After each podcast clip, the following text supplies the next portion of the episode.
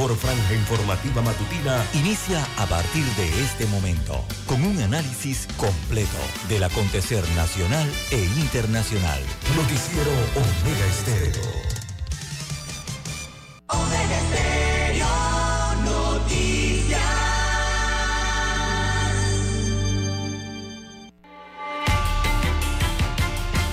A continuación, los titulares, con los hechos que son noticias hoy.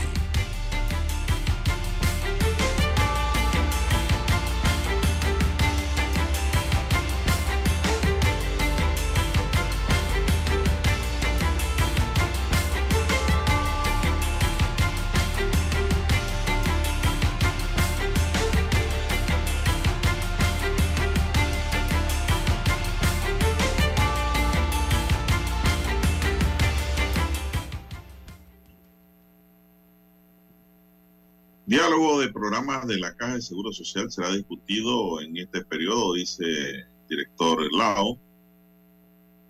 Policía y comerciantes asiáticos apuestan a la seguridad preventiva. Se registró un incendio en buque portacontenedores. Los hisopados se activarán después del miércoles ceniza en los autos rápidos. Estamos hablando, activan los hisopados durante el carnaval. También para hoy, señoras y señores, tenemos cuatro detenidos por delitos con droga.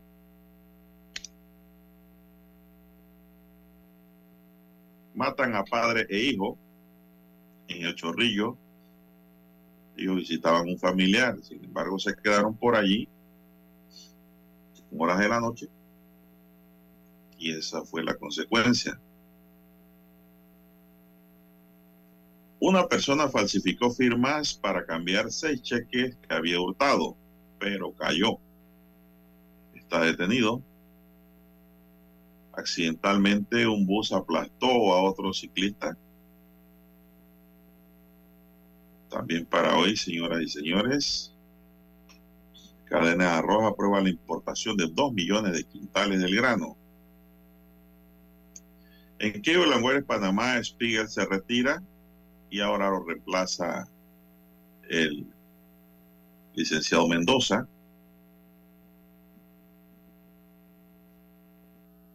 Un muerto por ahogamiento en Colón durante el fin de semana. También para hoy, ex representante panameñista cae en una operación antidrogas. Sujeto que le sacaron los ojos, se creen que sería un chamo venezolano, según las primeras investigaciones. También para hoy, fuertes cuestionamientos al subadministrador de la autoridad de aseo. Bien, amigos y amigas, estos son solamente titulares. En breve regresaremos con los detalles de estas y otras noticias.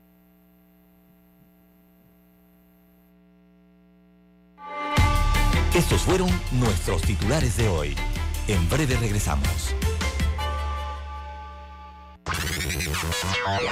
Desde el dominante Cerro Azul, Omega Estéreo cubre las provincias de Panamá, Colón, Darién, Panamá Oeste y las playas en los 107.3.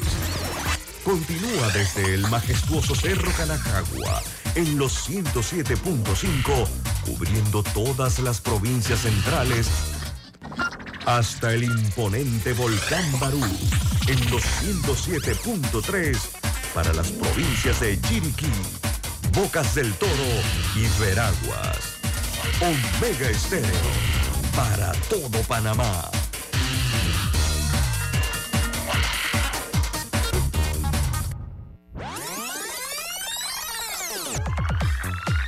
Omega Stereo tiene una nueva app. Descárgala en Play Store y App Store totalmente gratis. Escucha Omega Stereo las 24 horas donde estés con nuestra nueva app. 7:30 AM. Infoanálisis, con entrevistas y análisis con los personajes que son noticia. La mejor franja informativa matutina está en los 107.3 FM de Omega Estéreo, cadena nacional.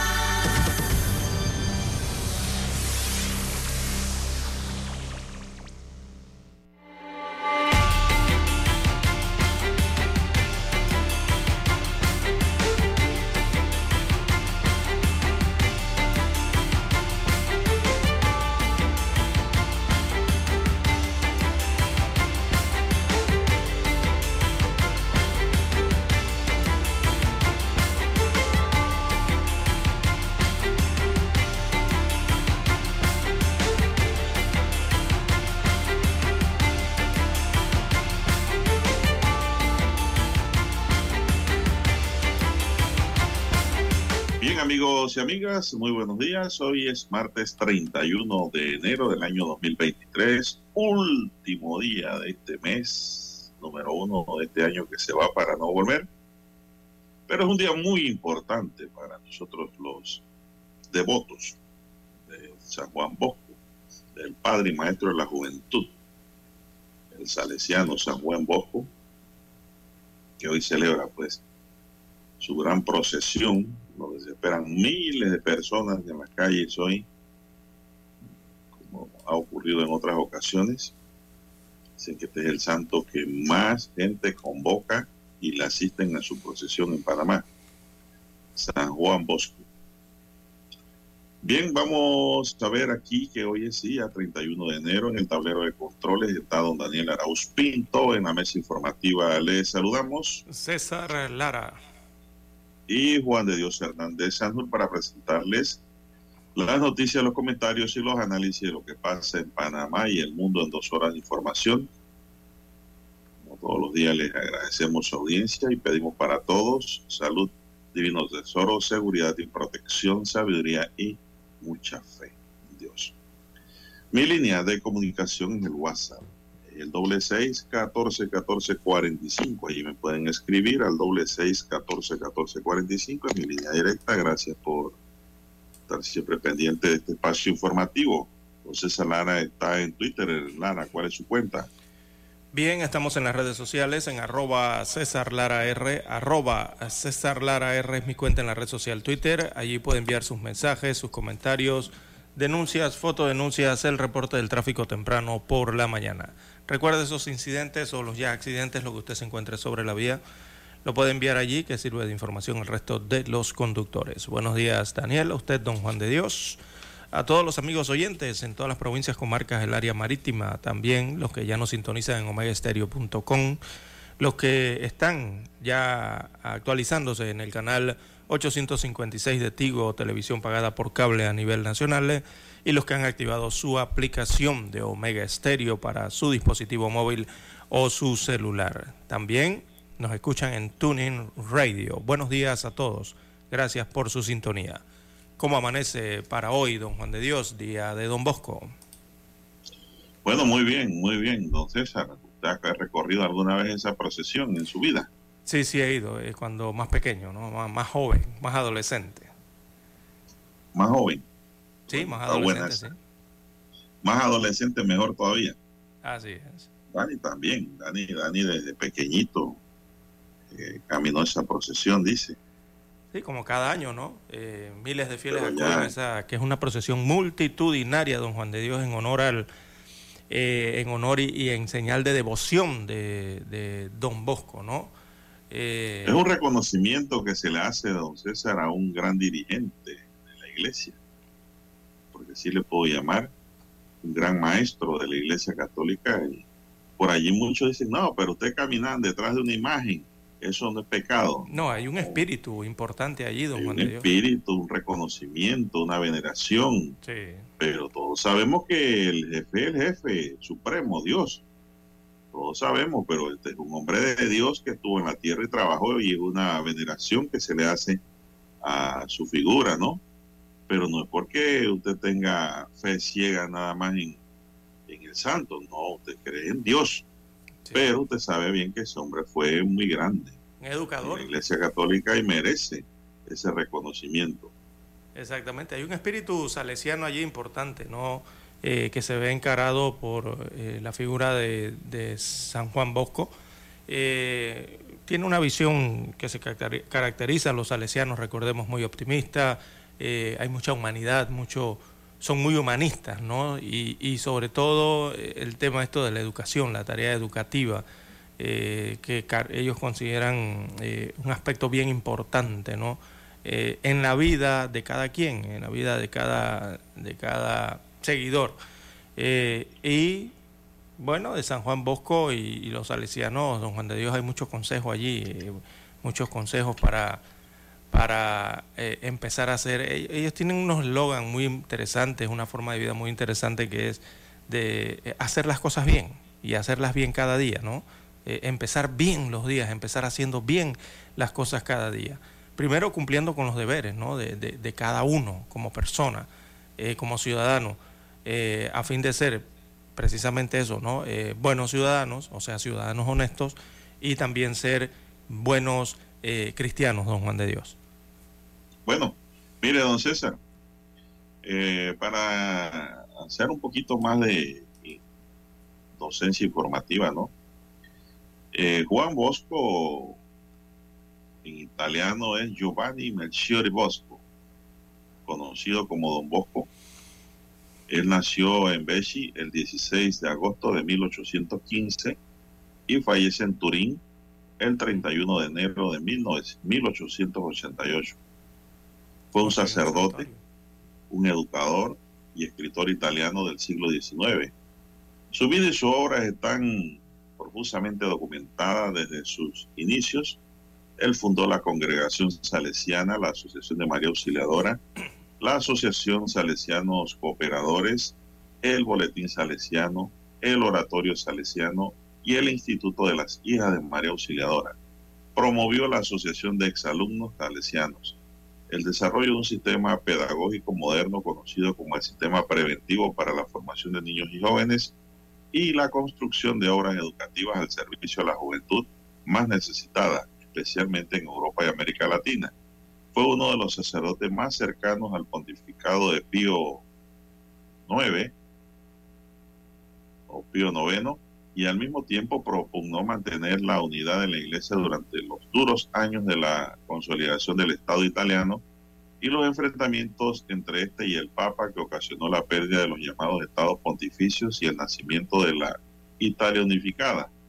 Fue autor de numerosas obras, todas dirigidas a la educación juvenil y a la defensa de la fe católica, lo que lo destaca como uno de los principales promotores de la imprenta también. Así que este es Don Bosco. un educador. un educador. un educador, eh, hombre de mucho diálogo, ¿no? Eh, y sobre todo de esa visión de educar a los jóvenes. Eh, por allí iba, iba Don Bosco, ¿no? Eh, con su educación, de, educación de, de mucho afecto, mucho cariño, ¿no? Eh, eh, de, mucha amistad, como, como dicen los salesianos. Hay ese tipo de educación en donde no hay castigos, que se educa a partir de, del amor, del cariño, del afecto, se corrige de forma cordial a las personas, ¿no? sobre todo a los jóvenes con ese tipo de educación y, y, según la historia de Don Bosco y, tantos institutos y tantas, eh, digamos, especies de, eh, de institutos educativos que fundó, eh, eran casas de estudios que enseñaban a la persona, las educaban en su totalidad, o sea, de forma integral, de forma general, ¿no? en su carácter, eh, cómo era la sociedad, cómo hacer para integrarse a la sociedad correctamente, ¿verdad? Y eh, una forma de educación de apertura, ¿no? Con mucho amor y mucho cariño. Eh, bueno, el primero fue el, de abril. dejó Don Bosco, ¿no? El primero de abril de 1934, solo 46 años después de su muerte, en 1988, Juan Bosco fue canonizado por el Papa Pío XI Juan Pablo II se, se confirió el título, Juan Pablo II le confirió un título, el título de padre, maestro y amigo de los jóvenes. Poblaciones, provincias, parques, calles, teatros, museos, universidades y sobre todo colegios llevan su nombre. La familia Cerciana es uno de los grupos católicos más numerosos del mundo y existen obras de Don Bosco en 130 naciones del mundo, don César. cierto. Así que este padre y maestro de la juventud. Este es el perfil de San Juan Bosco. Bien, vamos a hacer una pausa, Dani, y regresamos con más noticias.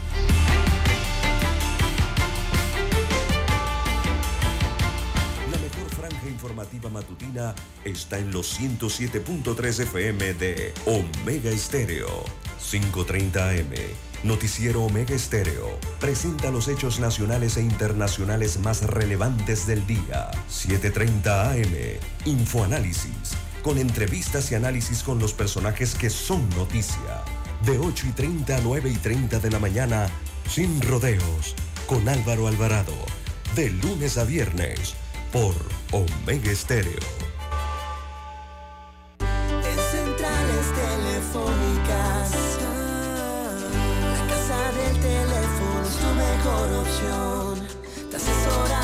ofrecemos buena atención. Con años de experiencia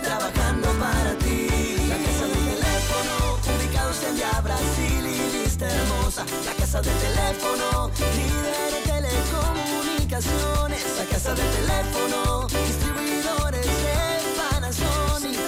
Ven a visitarnos. La casa del teléfono. 229-0465 lsdtcorp.com Distribuidor autorizado Panasonic. Para anunciarse en Omega Estéreo, marque el 269-2237. Con mucho gusto le brindaremos una atención profesional y personalizada. Su publicidad en Omega Estéreo. La escucharán de costa a costa y frontera a frontera. Contáctenos 269-2237. Gracias. Omega Stereo tiene una nueva app. Descárgala en Play Store y App Store totalmente gratis. Escucha Omega Stereo las 24 horas donde estés con nuestra aplicación totalmente nueva. Noticiero Omega Estéreo.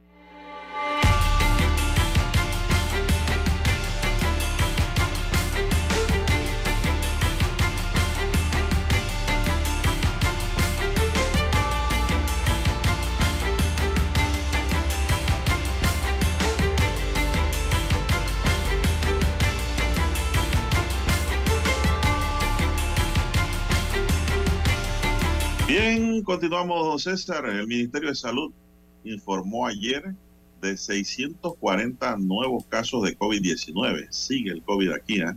640 nuevos casos y muertes dos muertes por la enfermedad registrados entre el domingo 22 y el sábado 28 de enero, elevando a 1.029.701 los contagios confirmados y a 8.596 los decesos en más de dos años de pandemia.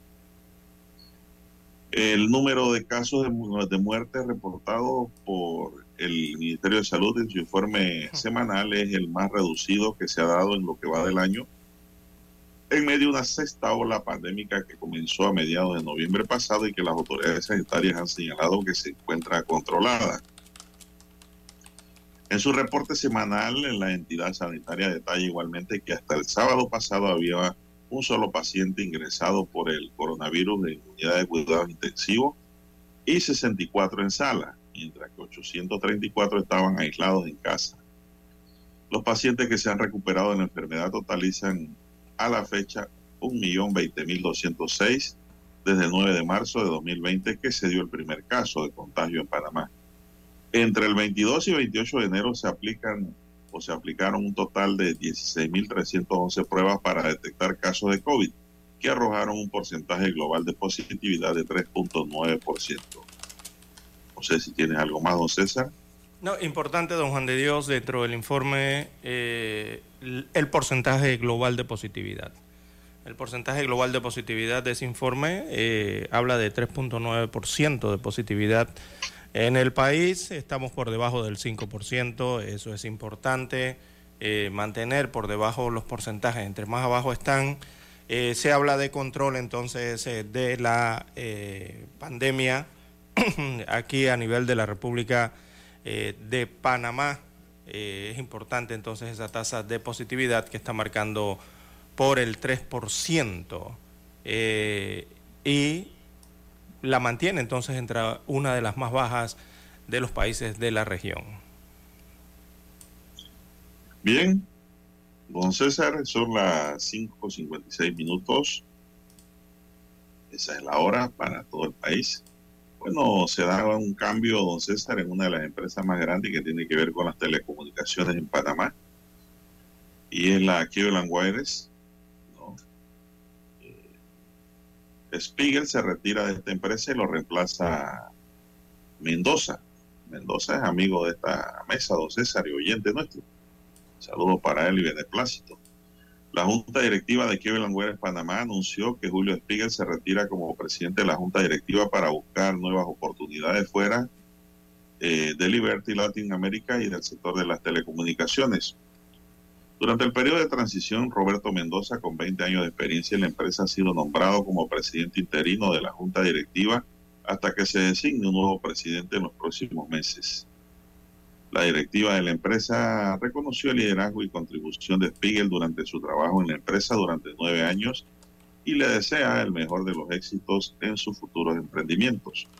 Además destaca que están comprometidos en trabajar a través de una transición de liderazgo como parte de los procesos de gobierno corporativo y permanecen enfocados en que la empresa continúe generando crecimiento, brindando los mejores servicios a los clientes, a la vez que contribuye al progreso de Panamá. Así que pues, César, hay cambios, hay nuevo lanzador, porque Olan y es el experimentado Roberto Mendoza Así es. 20 eh, años de experiencia en la empresa, pues ha sido nombrado presidente interino de la Junta Directiva. Así que, pues, vamos a ver cómo, cómo le va al amigo Mendoza. Esperamos que bien, ¿no? No sé si tienes algo que añadir, don César, un comentario.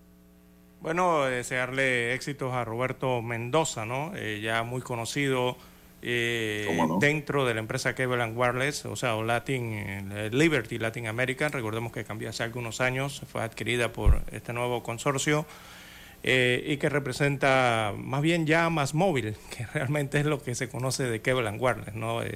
su imagen principal viene siendo el, más móvil. Así que, bueno, él fungía como secretario ¿no? de la Junta Directiva. temporalmente será presidente de la Junta de Directiva de Cable Wireless Panamá, esta empresa de telecomunicaciones en donde recordemos el Estado panameño es accionista, don Juan de Dios. Allí la mitad, el perdón, el 49% de las acciones de esta empresa son estatales, son de todos los panameños, ¿verdad? El otro 49% es la concesión a una empresa privada que se llama Liberty Latin American y hay un 2% de las acciones de esta empresa de telecomunicaciones que pertenecen a los trabajadores. Así está constituida esta empresa, eh, yo siempre la llamo dominante ¿no? de las telecomunicaciones en el país. Así que, bueno, a esperar eh, buen desempeño por parte de Roberto Mendoza. Saludos. Vamos a la pausa, don Dani. Regresamos en breve con más noticias. Ya son las seis en punto de la mañana.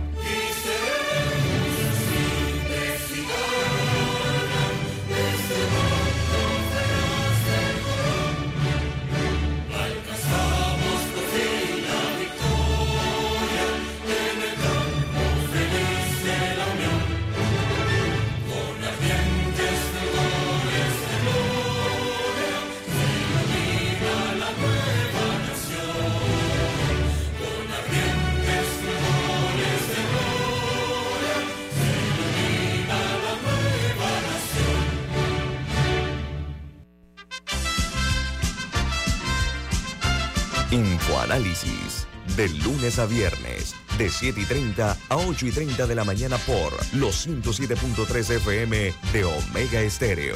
Con Guillermo Antonio Adames, Rubén Darío Murgas, Camila Adames Arias y Milton Enríquez. Infoanálisis, el programa para gente inteligente como usted.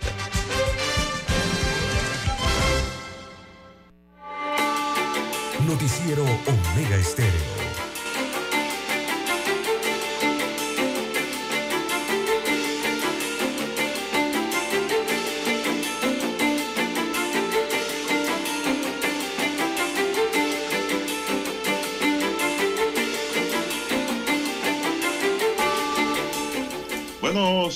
César. El presidente de la Asamblea Nacional y el primer vicepresidente del PRD, Cristiano Adames, advirtió que el hecho de reservar cargos sin análisis estadístico y encuestas llama mucho la atención, dijo el político. El CEN del PRD decidió reservar 144 cargos de elección popular, incluyendo los de 35 diputados que integran la bancada oficialista para no someterlos a primarias, so pretexto de contemplarlo para una futura alianza. 35 de 52. Yo exhorto a nuestras autoridades a hacer un reanálisis para elevar la consideración de participación de los miembros y que salga el mejor, expresó durante el conversatorio con dirigente en la provincia de Los Santos. Ah, pero aquí me están hablando, don César. me están hablando de Cristiano Adames y más abajo me hablan en la noticia de Navarro. Sí, es que Navarro eh, Juan Carlos Navarro también eh, dio su opinión, ¿no? Respecto a esa situación, así como el expresidente Martín Torrijos Espino y otros altas figuras de ese colectivo, figuras históricas, ¿no? De este colectivo Partido Revolucionario Democrático. A juicio de Navarro, la participación plena de sus dirigentes sin ningún tipo de limitaciones permite el fortalecimiento de las estructuras internas. Claro que sí, hay un se refresca, ¿no? El caldero. Con las primarias se refrescan los calderos de a las internas de los partidos, pero aquí esto va a seguir a fuego lento. Y ahí es donde yo digo que si ellos se mantienen, se están pegando un dedo, eh, un tiro en el pie, no un dedo, en el pie. Sí, pero es que mire, mire, don Juan de Dios, eh, realmente eh, yo todavía no, no termino ni de calificar, ni de entender, ni de comprender las declaraciones de Cristiano Adames, que es diputado del circuito, hoy es circuito 83, ¿no? Se le conoce así, eh, acá en Bellavista, Caledonia. Él es también presidente del, del primer, de, bueno, del órgano legislativo, órgano importante, uno de los tres órganos del país, y él también es primer vicepresidente del Partido Revolucionario Democrático.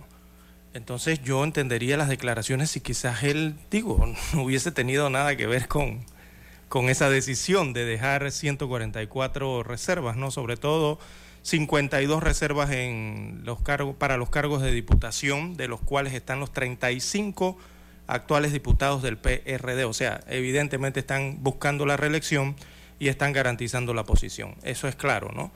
Pero cuando usted busca las resoluciones, son tres resoluciones que emitió el Partido Revolucionario Democrático, que les envió oficialmente al Tribunal Electoral, las tres resoluciones.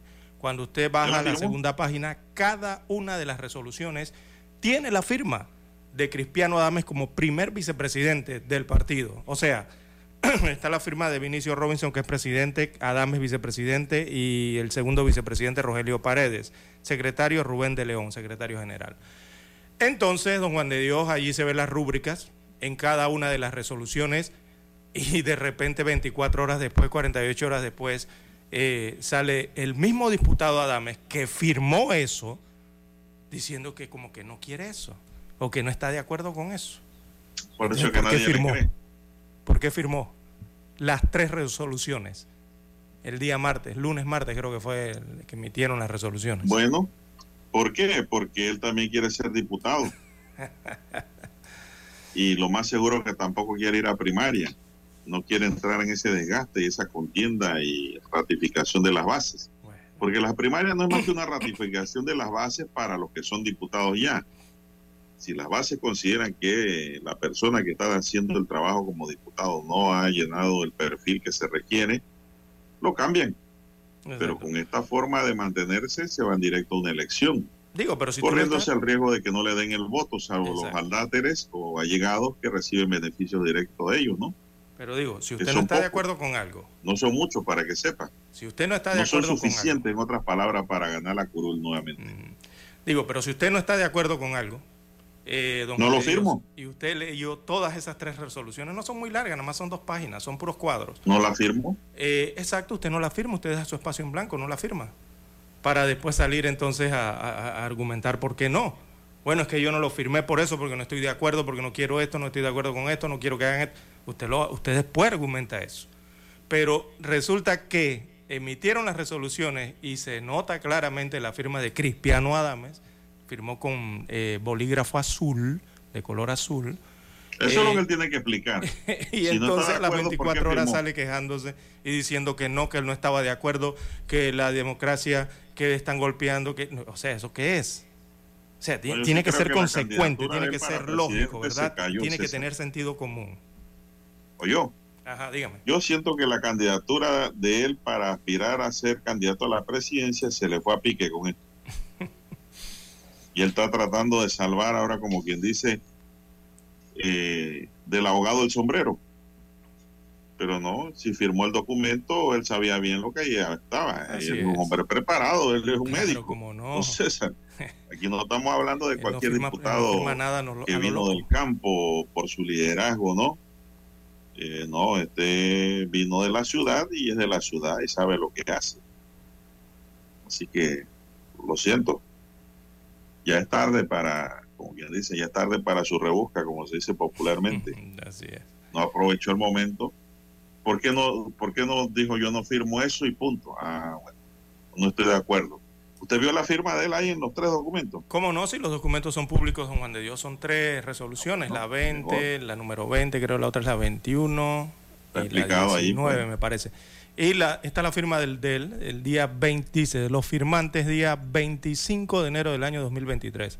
O sea, la firmaron el miércoles pasado. Bueno, a mí no me extrañaría que nuevamente echen para atrás. Pongan reversa y manden algo nuevo al Tribunal Electoral. No me extrañaría porque esto, don César, le ha sabido mal en la opinión pública al CEN del PRD sobre todo al sí. bueno, eh, eh, reservaron 35 de los actuales diputados, don Juan de Dios, o sea, están por lo menos reservando, garantizándose eh, poder participar para tratar de reelegirse, por lo menos esos 35 de los 52 reservas que hay también en otros circuitos. Solamente dos de los actuales diputados no se hicieron reservas en su circuito. Recordemos, no se hizo reserva para Chitré, o sea, el circuito 6-1 donde está Alejandro Magno Castillero. O sea, ese circuito va a primarias. Allí a él no se le reservó nada. Eh, no sabemos por qué, hay que preguntarle al propio diputado o a los directivos del Partido Revolucionario Democrático por qué ese circuito sí lo lanzaron a primarias, eh, existiendo un actual diputado del PRD allí, o sea, no le están garantizando prácticamente su reelección, tiene que ir a, a buscar los votos, don Juan de Dios, y ganar la primaria, ¿no? Nuevamente. Y el otro circuito que tampoco se reservó fue el del circuito, un circuito en la comarca Nave Buglé, que es el 12-3. Eh, en ese circuito, el diputado Ricardo Santos, actual diputado del PRD, eh, tampoco, él también tendrá que ir a primarias, don Juan de Dios, ahí no se reservó esa curul, o sea que eh, si Santos aspira nuevamente a la reelección, tiene que ir a buscar los votos porque en ese 12-3 habrá primarias, a pesar de que hay un diputado actual allí, ¿no? Cosas que uno a veces se queda pensando. De todos, dos eh, no se les garantiza, al resto sí. Todo el resto de, las, eh, de los circuitos donde hay actualmente un diputado del colectivo PRD eh, tienen garantizadas entonces las reservas. Bueno, don César, la reserva es la excusa, ¿no? Pero la verdad de fondo es otro propósito. Mm. Eh, la verdad, la reserva es la excusa de que hay que buscar alianza Por eso inventaron hasta de que había conversaciones con los panameñistas, ¿se acuerdan? Sí. Diciendo Blandón de que eso no es cierto. Eso no es cierto. Usted para hablar, para decir que tiene conversación con los panameñistas, usted tiene que tener conversación con el líder o los líderes de, de ese colectivo político y parece que eso no se ha dado que usted haya hablado con un panameñista que en la asamblea y le haya tocado el tema, eso no quiere decir que usted está en conversación con el panameñismo. Así mismo es. y yo pienso que ellos conversan todos los días y toman café junto en la asamblea, hay todos los miembros de los partidos, pero eso no indica de que hay conversaciones a un alto nivel, que es lo correcto, ¿no? Decir, para una alianza. Claro, se necesita decir eso para decir que hay tantas vacantes en reserva pero el propósito es otro. El propósito es que de a dedo puedan eh, correr los actuales diputados que están en la Asamblea. Y eso es peligroso, don César, porque el voto es soberano. Mire, Popi Varela ganaba siempre, ahí empecé. Yo cito un ejemplo, ¿no? Popi Varela, el del panameñismo, ganaba siempre, empecé galopando, solito. Le daba un caballo de tres patas, ganaba. De dos patas, ganaba, como fuera ¿Qué pasó en la pasada contienda? Se lo ganó un joven, un muchacho de otro partido. Del PRD. Y de seguro ganó con los votos de que votaban por el panameñismo allá. Por eso yo digo que el voto es soberano. El voto es libre. La gente dijo, ya, ya, ya, está bueno. Vámonos ahora con, con Julio Mendoza, creo que se llama. Julio Mendoza, sí, correcto. El joven, él es del Y ganó la diputación. Entonces es peligroso tomar estas decisiones que ha hecho el PRD bueno, porque eh, en los corrillos políticos. Si no ha caído bien en la base del PRD, imagínense cómo ha caído en lo que es la base popular en general, que no son PRD. Así es. Bueno, antes de ir a la, pausa, regresamos. En los corrillos políticos se habla de que para ese circuito de PC Don Juan de Dios eh, estaría postulándose nuevamente o aspirando eh, José Luis Varela, Popi Varela, y de suplente se habla en los corrillos políticos que iría el ex presidente de Panamá, Juan Carlos Varela Rodríguez. O sea, los hermanos, eh, o primos creo que son hermanos, ¿no? Eh, irían en mancuerna dentro de ese circuito de PC. Es lo que se comenta en los corrillos políticos para las próximas elecciones generales. Bien, hay que hacer la pausa y retornamos.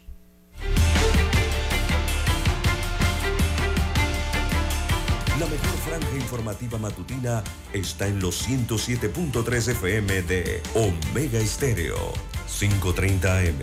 Noticiero Omega Estéreo. Presenta los hechos nacionales e internacionales más relevantes del día. 7.30 AM. Infoanálisis. Con entrevistas y análisis con los personajes que son noticia. De 8 y 30 a 9 y 30 de la mañana. Sin rodeos. Con Álvaro Alvarado. De lunes a viernes por Omega Estéreo.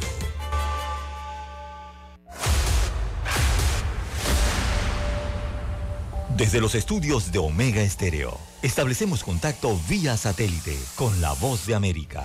Desde Washington, presentamos el reportaje internacional.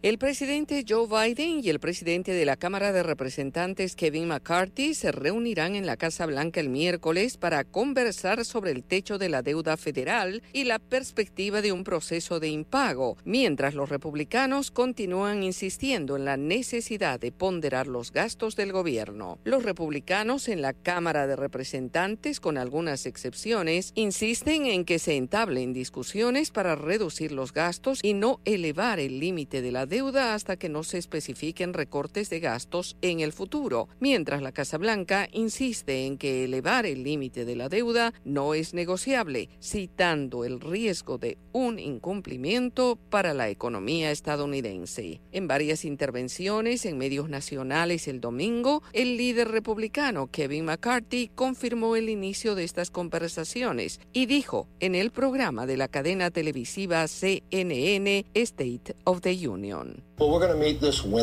Nos vamos a encontrar este miércoles. Sé que el presidente dijo que no quería tener ninguna discusión, pero creo que es muy importante que todo nuestro gobierno esté diseñado para llegar a un compromiso. Quiero encontrar una forma razonable y responsable de que podamos levantar el techo de la deuda y tomar el control de este gasto descontrolado. Funcionarios de la Casa Blanca anticiparon que el presidente le preguntará a McCarthy si tiene la intención de cumplir con su obligación constitucional de evitar un incumplimiento nacional, como lo han hecho todos los demás líderes de la Cámara y el Senado en la historia de Estados Unidos. Y, según dijeron, el mandatario estadounidense recalcará que la seguridad económica de todos los estadounidenses no puede ser rehén para imponer recortes impopulares a las familias trabajadoras. El domingo, McCarthy dijo que los republicanos no permitirán a Estados Unidos un incumplimiento y que los recortes a la seguridad social y el Medicare estarían fuera de la mesa en cualquier negociación sobre el techo de la deuda. Yoconda Tapia, Voz de América, Washington. Escucharon vía satélite desde Washington el reportaje internacional.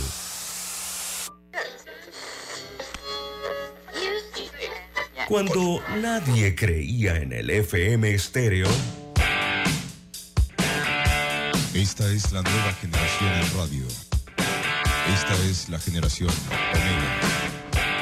Construimos el camino que seguirían las demás. Omega Estéreo.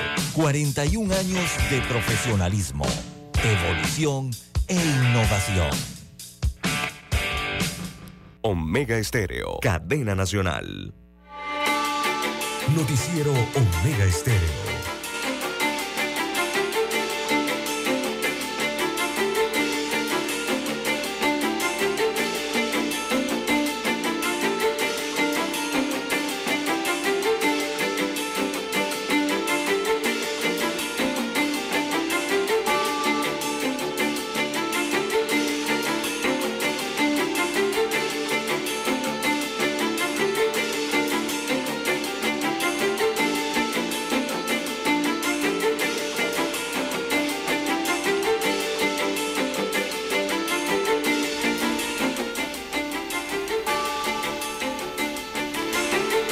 6.20, 6.20 minutos de la mañana en todo el territorio nacional.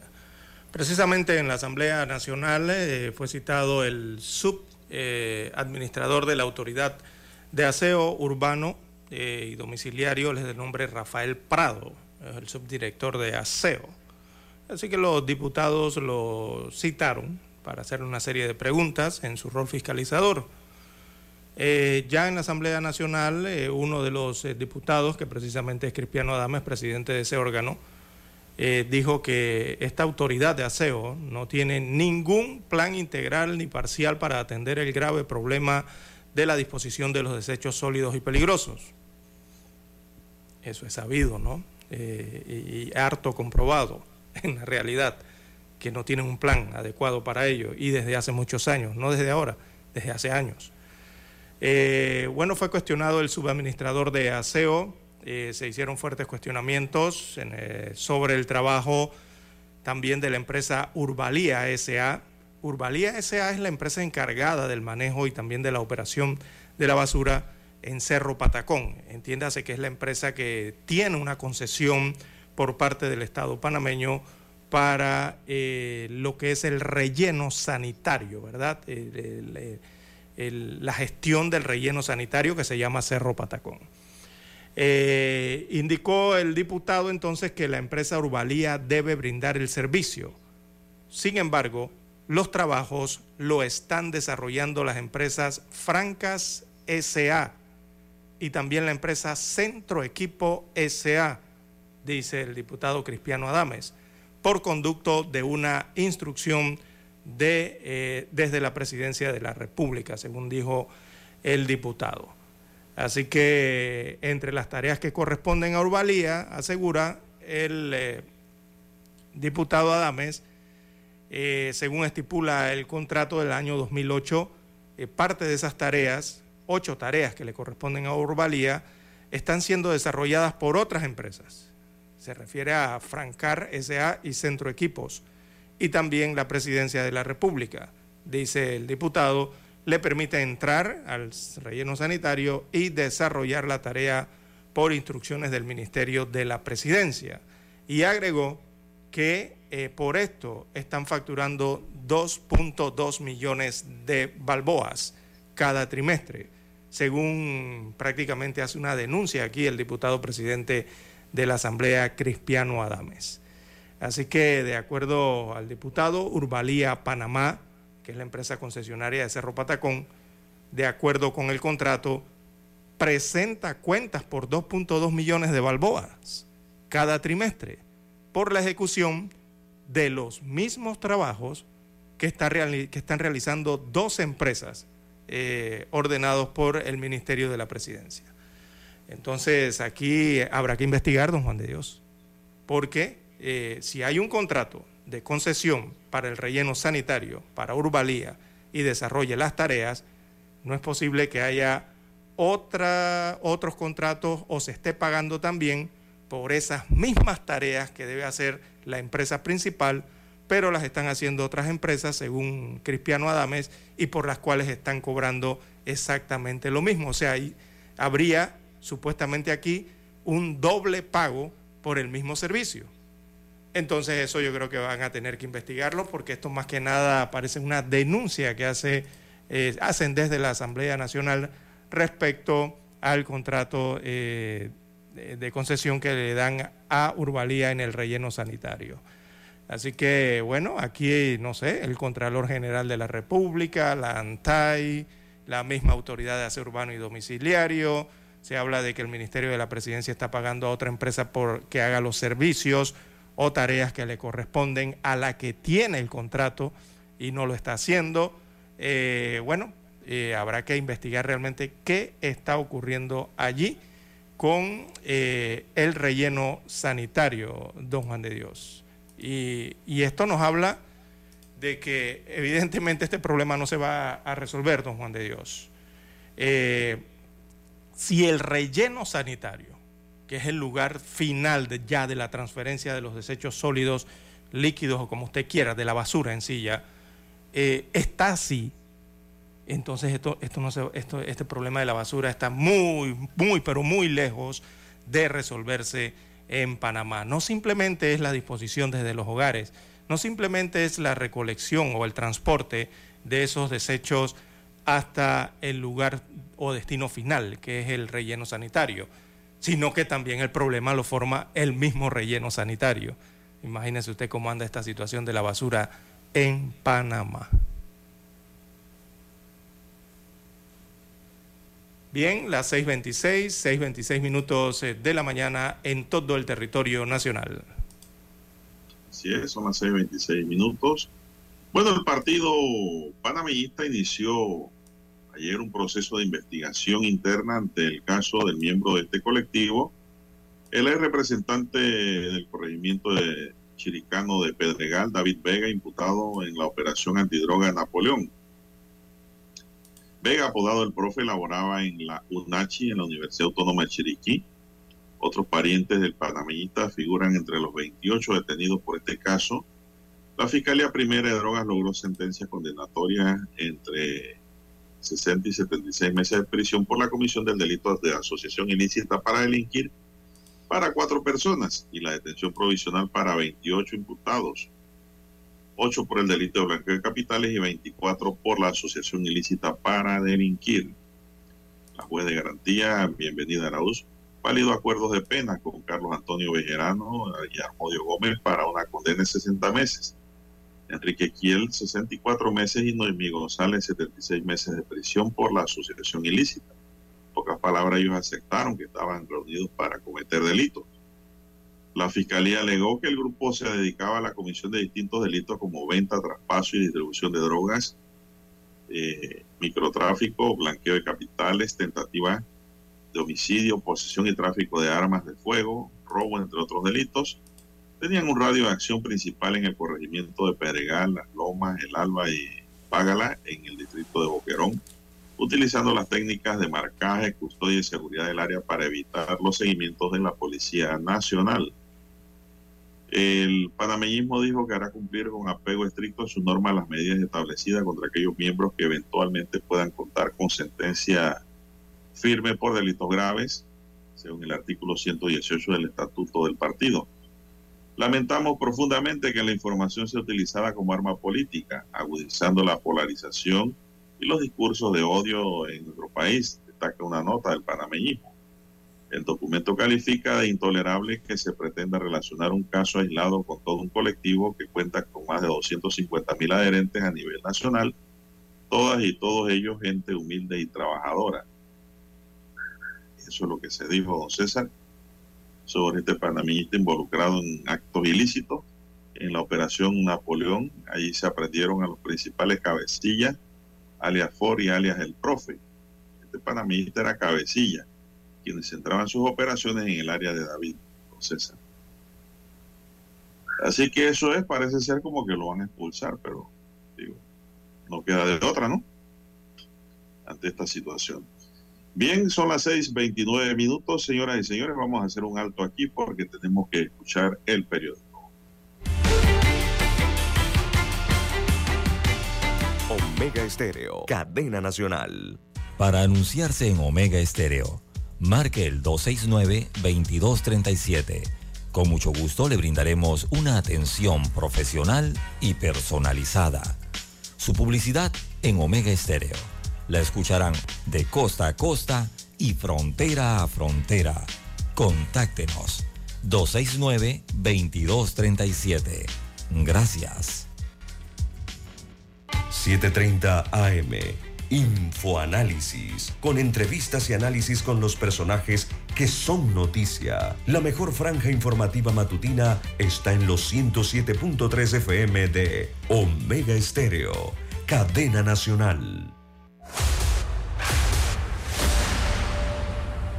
Desde los estudios de Omega Estéreo, establecemos contacto vía satélite con la voz de América. Desde Washington, presentamos el reportaje internacional.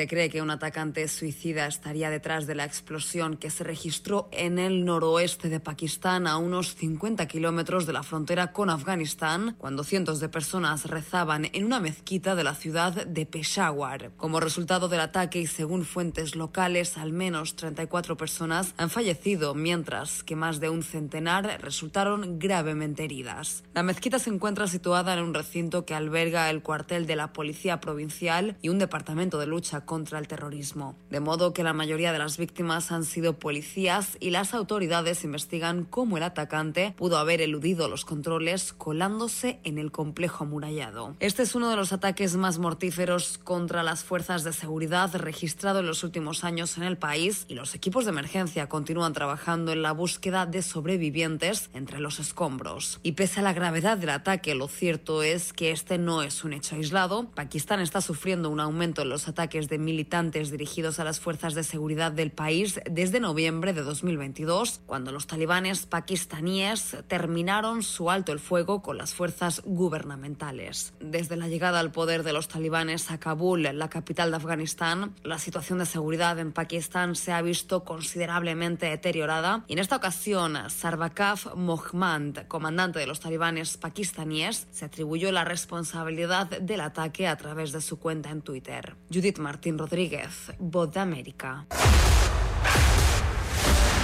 Escucharon vía satélite desde Washington el reportaje internacional.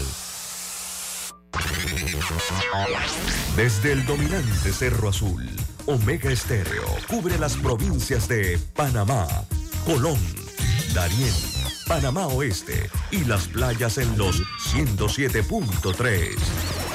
Continúa desde el majestuoso Cerro Canajagua en los 107.5, cubriendo todas las provincias centrales hasta el imponente volcán Barú en los 107.3 para las provincias de Chiriquí, Bocas del Toro y Veraguas.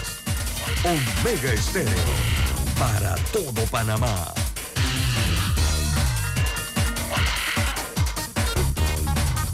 Noticiero Omega Estéreo.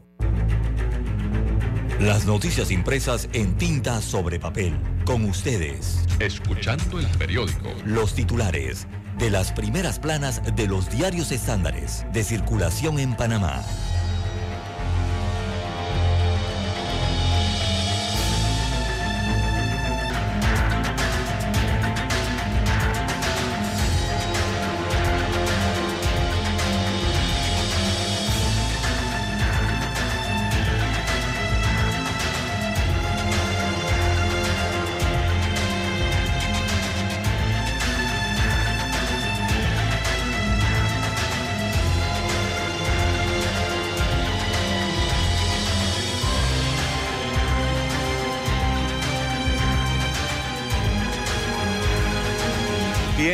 Oyentes, el diario La Prensa titula para hoy, el expresidente Ricardo Martinelli Berrocal continúa imputado en España. Así que se siguen acumulando casos de corrupción en contra de Ricardo Martinelli Berrocal dentro y fuera de Panamá.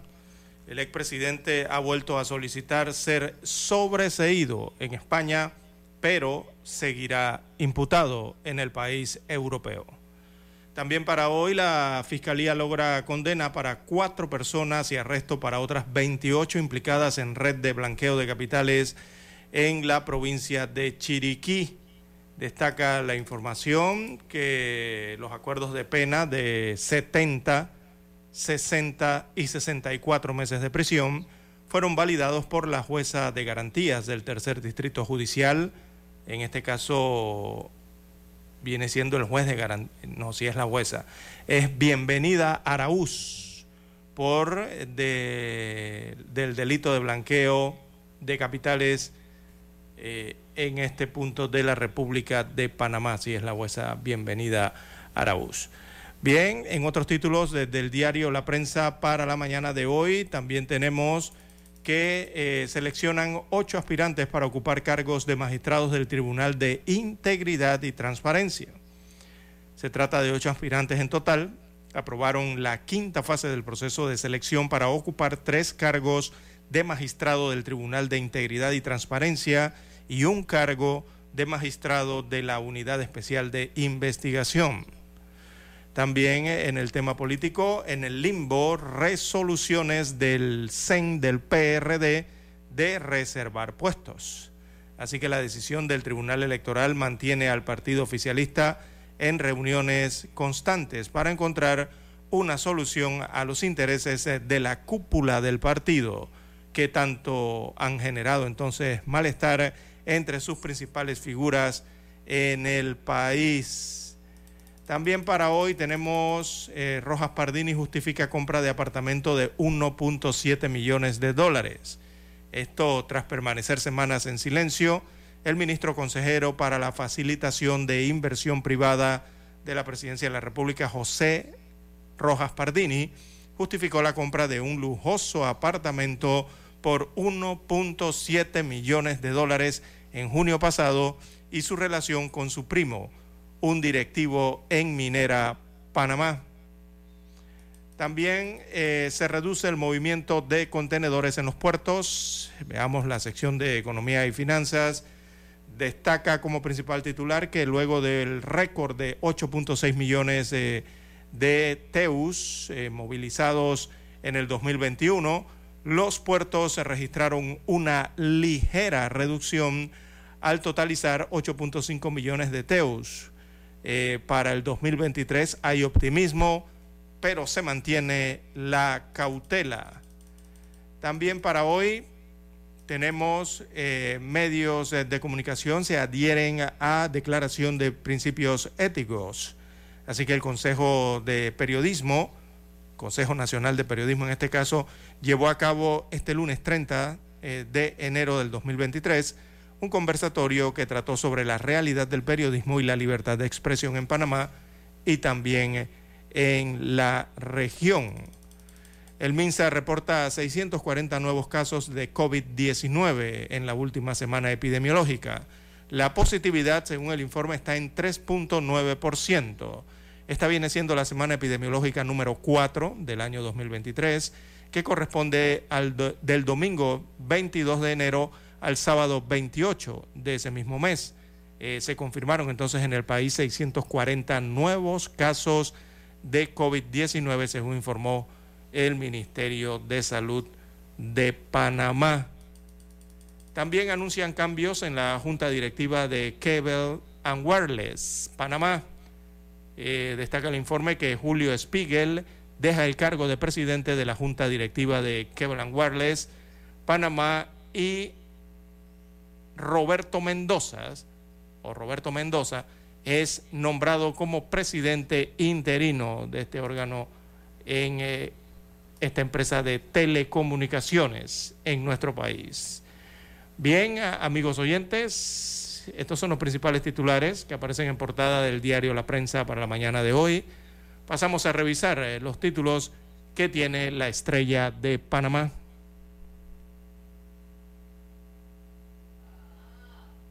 La estrella de Panamá para hoy nos dice, Blandón y Rogue empatados en la carrera política, según el diario. Un nuevo sondeo de la encuestadora Gizmo Service muestra la temperatura de la escena preelectoral panameña, aunque los resultados señalan el triunfo de Ricardo Martinelli si los comicios se llevaran a cabo hoy. Rómulo Ruiz y José Isabel Blandón se muestran muy cercanos en la carrera política con un 11% y un 9% de los votos respectivamente, considerando un margen de error de, más 0 menos 2.3%. Más titulares del periódico La Estrella. Se deberá aprobar nuevas reservas para cargos de elección popular, dice el PRD. El periodo de vida de Cerro Patacón caducó, lo que afecta tanto a ciudadanos en Panamá como en las áreas aledañas. En este relleno sanitario se dispone de más de 40% de toda la basura generada en el país. Se trata de un escenario que demanda políticas públicas acordes con la impunidad de la problemática humana, ambiental y sanitaria. También para hoy dice la estrella, el gobierno norteamericano no renuncia en la convicción de sancionar con mano dura la corrupción el nuevo mando de la ciudad de la salud. Este lunes, durante el acto cívico e izada oficial del Pabellón Nacional en la Ciudad de la Salud, el director de la Caja de Seguro Social, Enrique Lau Cortés, designó a los 12 primeros directores médicos de la nueva entidad. Por más espacios que fomenten la educación digna, Mercurio Cuarto llega a la comarca Nove Buglé. Una voz que dice alto al acoso callejero. La comunicadora Fátima Aguicoel integró el equipo creativo de la campaña contra el acoso callejero, desarrollada por entidades públicas y privadas. Ahoga por el buen liderazgo y el empoderamiento de la mujer. José Stott analiza el camino electoral y las posibles alianzas entre partidos. En una nueva edición de portada, el analista político analizó las posibles alianzas electorales con un balance completo sobre el panorama político del país de cara a los comicios de mayo de 2024. En los titulares de techo, la estrella de Panamá hoy nos dice Panamá continúa distante de competir con el idioma inglés, según estudio internacional. La degradación de los humedales, una amenaza real para decenas de especies Bien, amigos y amigas, estos son los titulares de la Estrella de Panamá para hoy y concluimos así con la lectura de los titulares de la fecha.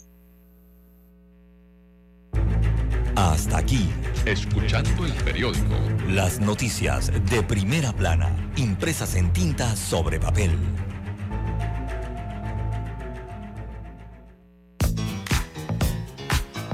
Desde el dominante Cerro Azul en los 107.3. 107.3. Continúa por el majestuoso Cerro Canajagua en los 107.5 para provincias centrales. Hasta el imponente Volcán Barú. Volcán Barú. En los 107.3. Transmite Omega Estéreo, cadena nacional simultánea Noticiero Omega Estéreo. Desde los estudios de Omega Estéreo, establecemos contacto vía satélite con la voz de América. Desde Washington, presentamos el reportaje internacional.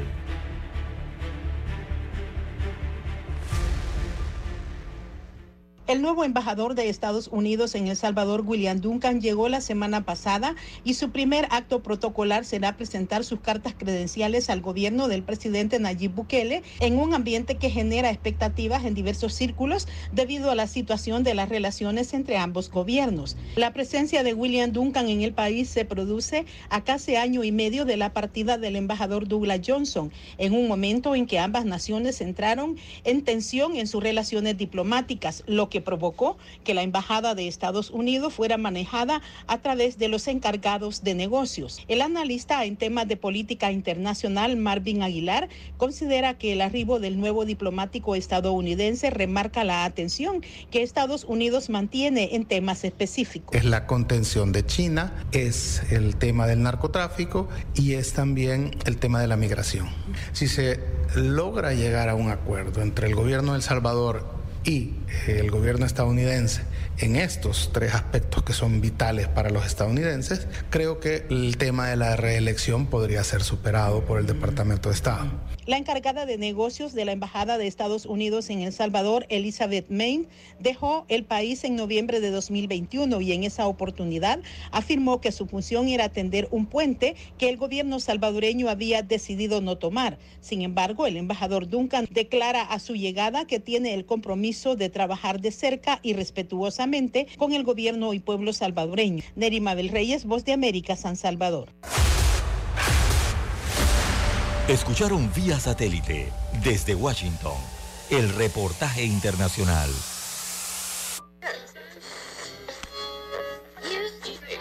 Cuando nadie creía en el FM estéreo.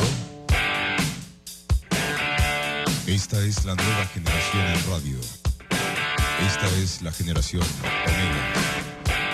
Construimos el camino que seguirían las demás. Omega Estéreo 41 años de profesionalismo, evolución e innovación. Problemas de tierra, reclamos por accidentes, despidos injustificados, reclamos de herencias, sucesiones, daños y perjuicios. Todo problema legal civil, penal y laboral, consulte al 6614-1445. Licenciado Juan de Dios Hernández le atiende. 6614-1445. Con atención en Panamá, Panamá Este, Panamá Oeste, Colón, Coclé, Santiago, Herrera y Los Santos. Anote y consulte 6614-1445. Es momento de adentrarnos al mar de la información. Este es el resultado de nuestra navegación por las noticias internacionales más importantes en este momento.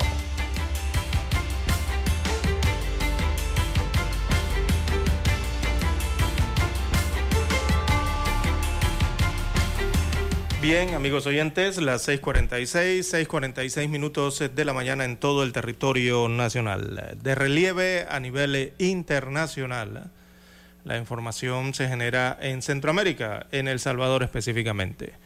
El vicepresidente del Salvador, Félix Ulloa, afirmó que a raíz del régimen de excepción vigente desde marzo del 2022, las pandillas supuestamente buscan desplazarse hacia Sudamérica y que hay reportes de su presencia en el norte de Chile, según informó la Secretaría de Prensa del gobierno salvadoreño.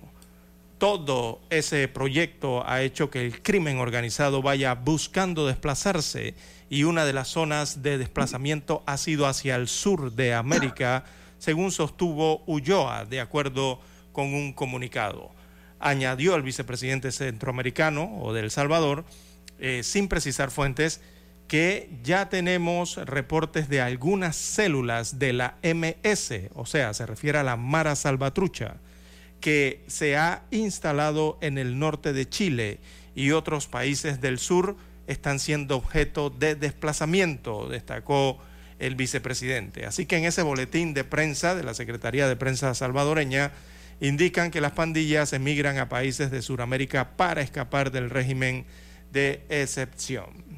Bueno, es la información que se genera desde Centroamérica, en el que el vicepresidente del Salvador asegura que hay reportes de que células de la Mara Salvatrucha están en Chile y Sudamérica. ¿Y cómo se fueron para allá, don César? Bueno, es la gran pregunta. ¿Por aire? Por, aire, por tierra? por mar, ¿cómo pasaron? Bueno, en tanto, inmigrantes venezolanos llegados recientemente a Nueva York duermen hace dos días en la calle, pese al frío invernal, en protesta por haber sido desalojados del hotel en Manhattan que les servía de refugio para ser enviados a otros albergues que según ellos no reúnen las condiciones para vivir. Allí no hay calefacción y esto está haciendo frío. Los colchones se hunden, las camas están muy pegadas unas con otras y no sabes a quién tienes al lado. No hay dónde guardar las pertenencias y tienes que cruzar la calle para bañarte y hacer fila. Denunciaron a F varios inmigrantes, algunos de los cuales han pasado previamente por otros albergues proporcionados por la alcaldía. Casetas de campaña, maletas, ropa, cobijas o bicicletas son una pertenencia de estos bairados inmigrantes, todos hombres, frente al Hotel Watson en la conocida zona de Hill Kitchen, donde han vivido por varios meses tras la llegada a Nueva York. Muchos enviados a la ciudad en autobuses por el gobernador de Texas, Greg Abbott. La ciudad ha recibido en los últimos meses unos 42 mil inmigrantes que han sido ubicados en albergues que han terminado llenos lo que obligó a la alcaldía a alojarlos en hoteles. Una mesa con café caliente, frutas y otros refrigerios están en una mesa también en la acera, aportados por activistas que les apoyan y ayudan con la traducción del inglés al español, don César. Pero están protestando en Nueva York los venezolanos inmigrantes. Sí, lo que ocurre en Nueva York, don Juan de Dios, es que la Gran Manzana, eh, allá en Nueva York, eh, el Estado está enfrentando una crisis humanitaria y esa crisis humanitaria es sin precedentes. Lo que pasa es que aquí a veces se les olvida, ¿no? A, a las personas las informaciones que han llegado por meses de la migración de ilegales precisamente hacia este estado. Este es uno de los estados que más escogen eh, para llegar, ¿no? Después de esa travesía, sobre todo de Sudamérica, pasan la selva, Centroamérica, México eh, la frontera, entonces de allí uno de los estados preferidos es entre, entre ellos eh, Nueva York. Y son miles de miles, don Juan de Dios, que llegan principalmente a este estado en autobuses y lastimosamente crean esa crisis humanitaria. Pero ya al estar allí, don Juan de Dios, las autoridades locales de ese estado, digo, tienen que atenderlo, tienen que, tienen que actuar. Y una de esas actuaciones de la alcaldía de Nueva York eh, ha sido el acogerlos ¿no? Eh, en, hoteles eh, desde la, en esta ciudad. muchos de esos migrantes son venezolanos, recordemos están escapando de la crisis económica de su país y también otros huyen de la inseguridad, sobre todo en Centroamérica. Pero llegan entonces a este estado y, causan, generan esta otra crisis, ¿no? con cifras jamás registradas de refugios en este estado eh, según aseguran las propias autoridades locales, la alcaldía de Nueva York eh, principalmente. Así que, bueno, es un problema serio que están enfrentando allá en los Estados Unidos de América, por lo menos en este estado. Bueno, el secretario de Seguridad Nacional de los Estados Unidos, Alejandro Mayorkas, afirmó ayer en Miami que el programa humanitario para cubanos, venezolanos, haitianos y nicaragüenses aplicado desde comienzos de enero ha hecho descender un 90% la llegada irregular de esos, de esos migrantes y tachó de incomprensible una demanda judicial planteada para frenarlo. Se están buscando fórmulas para frenar la migración hacia los Estados Unidos.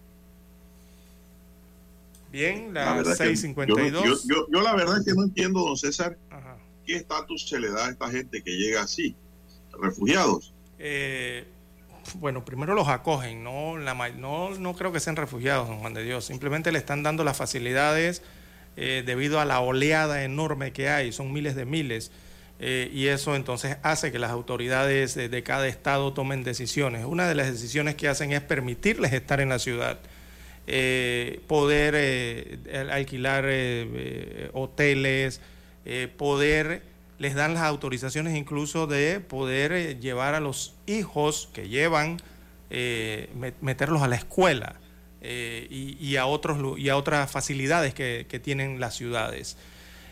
si tienen el estatus de refugiado, mm, digo, de refugiados no, no lo sé, don Juan de Dios, pero sí tengo entendido que las autoridades de los estados les están dando facilidades y es por la cantidad que hay. Es que tampoco los pueden dejar en las calles, ¿me entiende? Eh, a la libre, ¿no? Eh, tiene que haber algún tipo de regulación, algún tipo de control y ellos lo están haciendo así. Incluso pueden acceder a los servicios eh, hospitalarios, sobre todo las que llegan en estado de gravedad a, ciertos estados de los Estados Unidos de América. Pero la mayoría lo que busca es trabajo, ¿no? Eso es lo que están buscando rápidamente. Bien, las 6.53, 6.53 minutos eh, de la mañana en todo el territorio nacional. En más informaciones para la mañana de hoy, desde Asia. Desde Asia llega eh, la información o la confirmación de lo ocurrido entonces en Pakistán. Recordemos que ayer dimos un adelanto. Las autoridades de Pakistán ya han cifrado en 93 los fallecidos en ataque contra eh, la policía en Mezquita, allá en Pakistán. Eh, así lo han elevado el número de muertos y más de 150 heridos, en su mayoría funcionarios de la policía, tras el atentado suicida cometido ayer en una mezquita en el noreste pakistaní, uno de los peores atentados contra las fuerzas de seguridad de ese país. Así que el número de muertos en la explosión llega a 93, dijo AF Asim Khan, portavoz del Hospital Lady Reading de la ciudad de Peshawar, eh, donde ocurrió el atentado, mientras que en medio eh, centenar, hay medio centenar de los más de 150 heridos continúan siendo atendidos en el hospital, algunos de ellos en estado crítico, según destacan las autoridades desde Pakistán. Bien, las 6.55, 6.55 minutos de la mañana en todo el territorio nacional. Bueno, hay una nota aquí, don César, que habla de una cápsula radioactiva que se ha perdido en Australia. Es pequeña y muy mortal. Es como buscar una aguja en un pajar.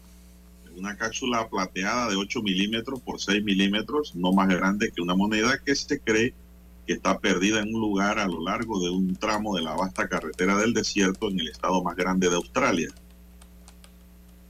La compañía minera Río Tinto emitió una disculpa el lunes diciendo que estaba apoyando los esfuerzos del gobierno estatal para encontrar la cápsula que contiene cesio 137, una sustancia altamente radioactiva utilizada en equipos de minería.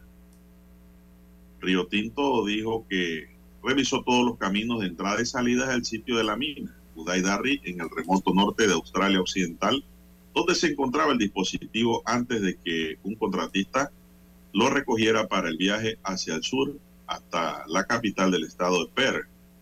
Las autoridades creen que la cápsula que emite rayos gamma y beta se cayó de la parte trasera de un camión que avanzaba a lo largo de un tramo de 1.400 kilómetros de Grand North Highway una distancia más larga que la costa de California. Debido al diminuto tamaño de esa cápsula y los enormes, las enormes distancias involucradas, las autoridades advierten que las posibilidades de encontrarla son escasas y se teme que ya se haya alejado más de la zona de búsqueda, creando un riesgo radioactivo para la salud de cualquiera que se encuentre con el dispositivo durante los próximos 300 años, don César. Sí, bueno, para hacer películas. aparatos para poder buscarla, don Juan de Dios. Pero esta cápsula, por muy diminuto que sea, por muy diminuta que sea, eh, la radiación, digo, eh, cuando estas cápsulas las miden con los aparatos especiales ¿no? de radiación, eh, destacan los expertos que emiten peligrosas radiaciones, que equivalen por lo menos a recibir 10 rayos X en una hora. eso podría provocar quemaduras en la piel, quien tenga contacto con la cápsula indebido, ¿no? y incluso puede generar una exposición prolongada que podría causar cáncer. Así que las autoridades allá en Australia han indicado que podría ser necesario registrar toda la ruta de 1.400 kilómetros, esas son unas 870 millas, eh, tendrían que registrar toda esa ruta para eh, encontrar esta cápsula, ¿no? Así que eh, la faena va a ser larga, don Juan de Dios. 1400 metros es bastante, ¿ah? es mucho, dos, dos veces.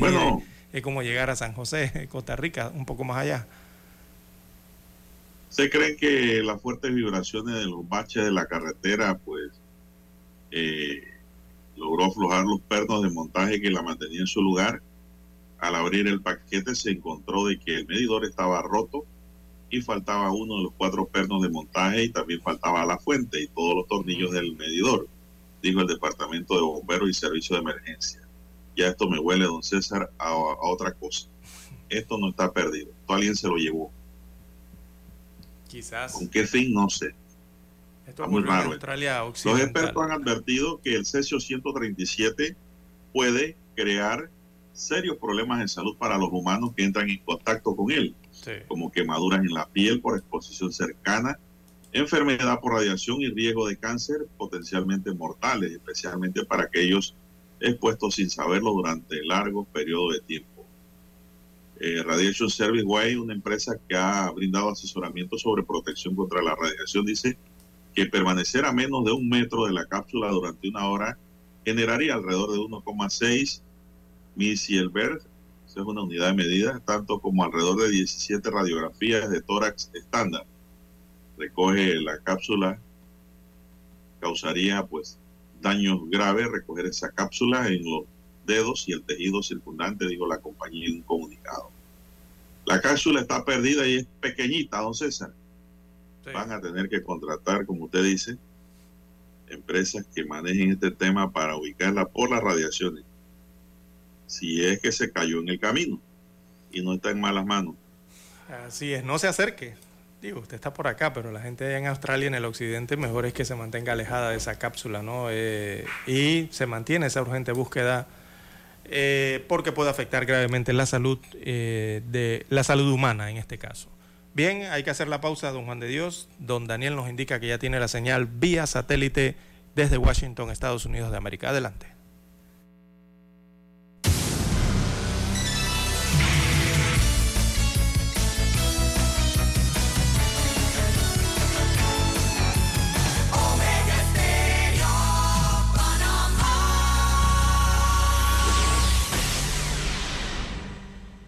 El satélite indica que es momento de nuestra conexión. Desde Washington, vía satélite. Y para Omega Estéreo de Panamá, buenos días, América. Buenos días, América. Vía satélite. Desde Washington.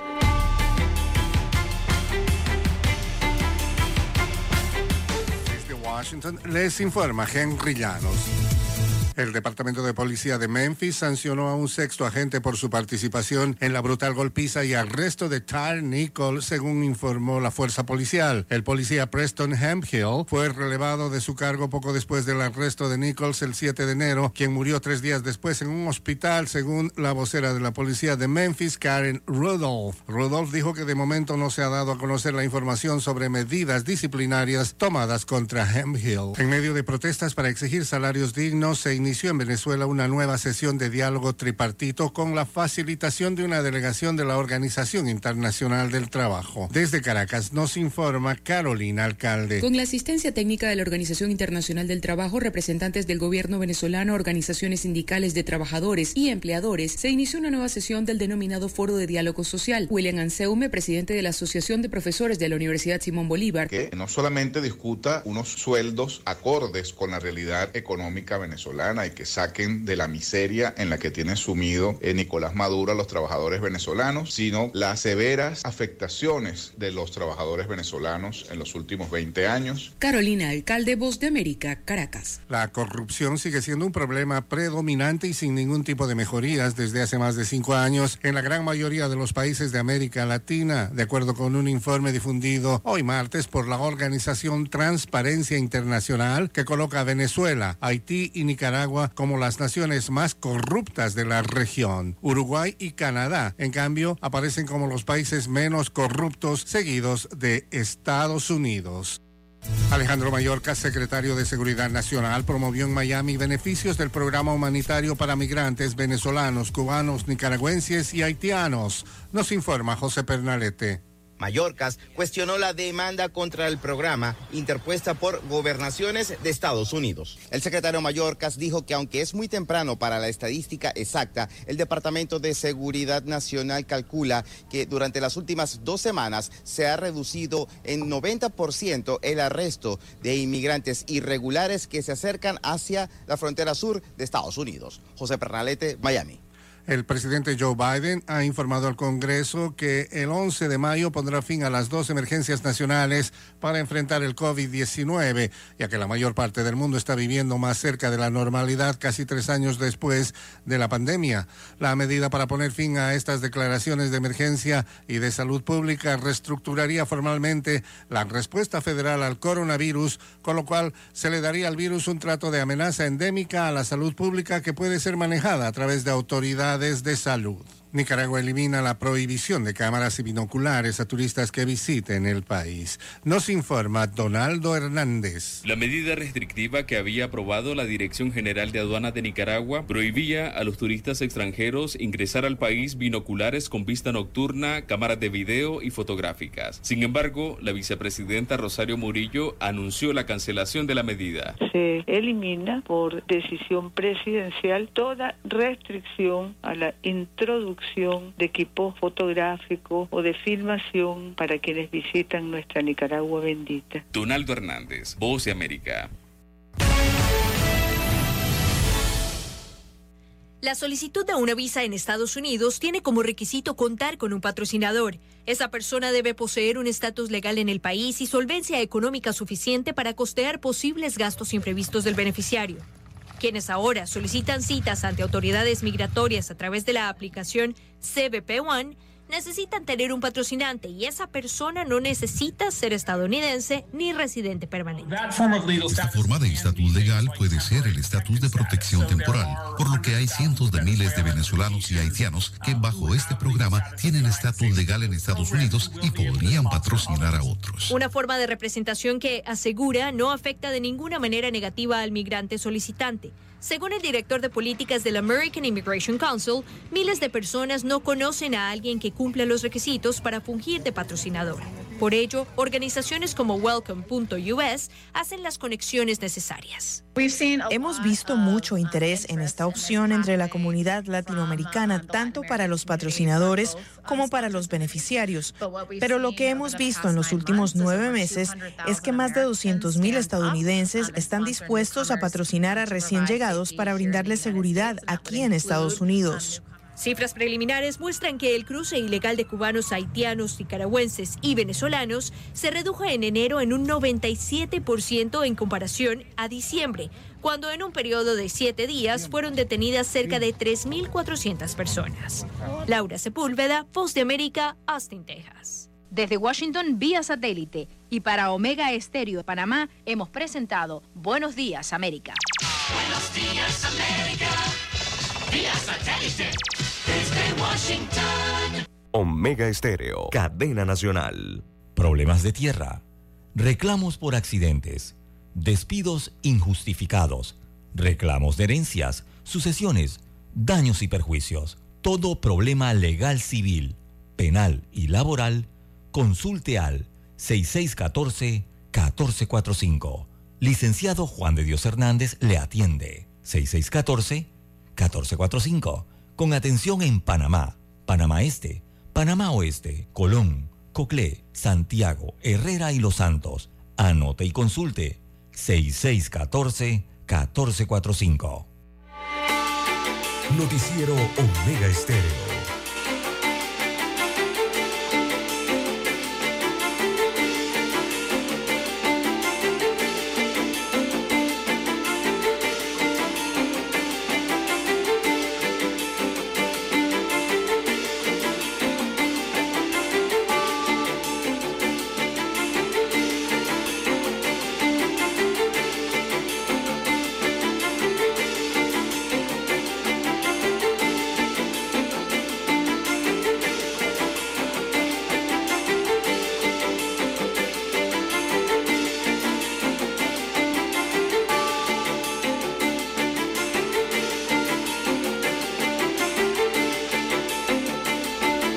Durante los días de carnaval, el Ministerio de Salud, los autorrápidos de isopados no estarán habilitados, pero los centros de salud sí. Así que usted puede acudir a su centro de salud de isoparse si lo agarra el carnaval con un trancazo, un catarro, algo así parecido a eso resfriado fuerte, que puede ser COVID. Entonces, usted debe ir a un centro de salud y soparse.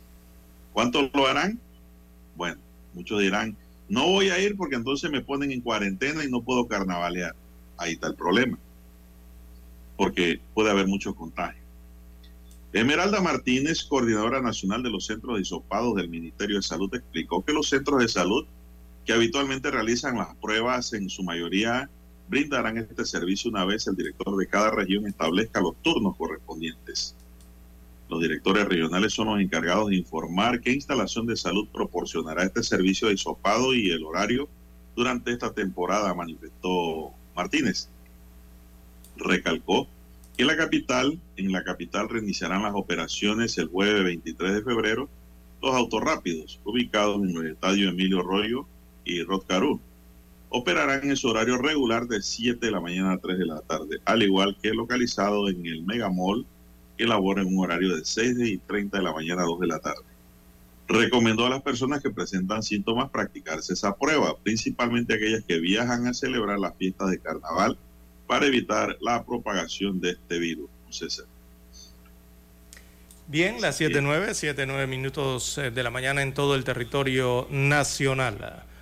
Bueno, vendrá una importación de arroz importante. Dos millones de quintales del grano de arroz serán importados a través de la cadena agroalimentaria del arroz. Ya se aprobó la medida para, eh, señalan, de evitar el desabastecimiento en el país.